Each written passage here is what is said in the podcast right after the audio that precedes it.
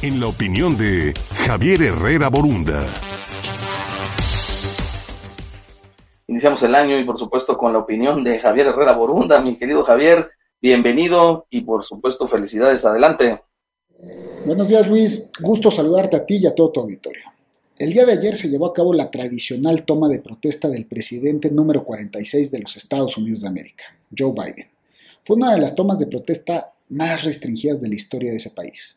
Alrededor de 20.000 miembros de la Guardia Nacional custodiaron los alrededores de Washington debido a las múltiples amenazas recibidas por los grupos radicales afines a Trump.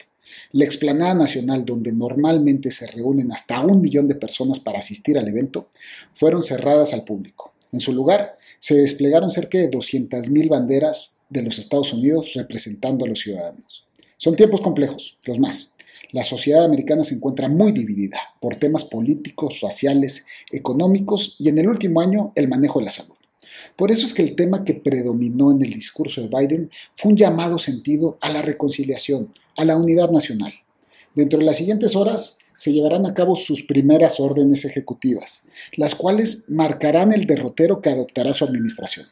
Entre las mismas destaco la reintegración del país norteamericano al Acuerdo de París para combatir el cambio climático. Para México, ordenará de inmediato el cese de la construcción del muro fronterizo, sin abandonar la seguridad en la frontera y el combate al narcotráfico desde la cooperación interinstitucional. Reforzará la relación bilateral de cara a la consolidación del TEMEC, donde seguramente el tema energético será uno que adquiera relevancia en el corto plazo.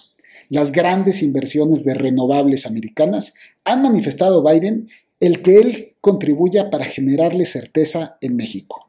La llegada de Biden fue turbulenta. Trump fue un rival muy fuerte en las elecciones y su discurso polarizó y generó hasta disturbios.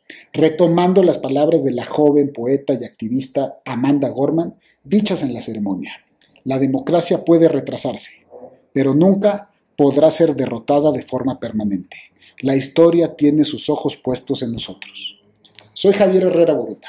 Esta fue mi opinión y los dejo con un gran saludo. Gracias.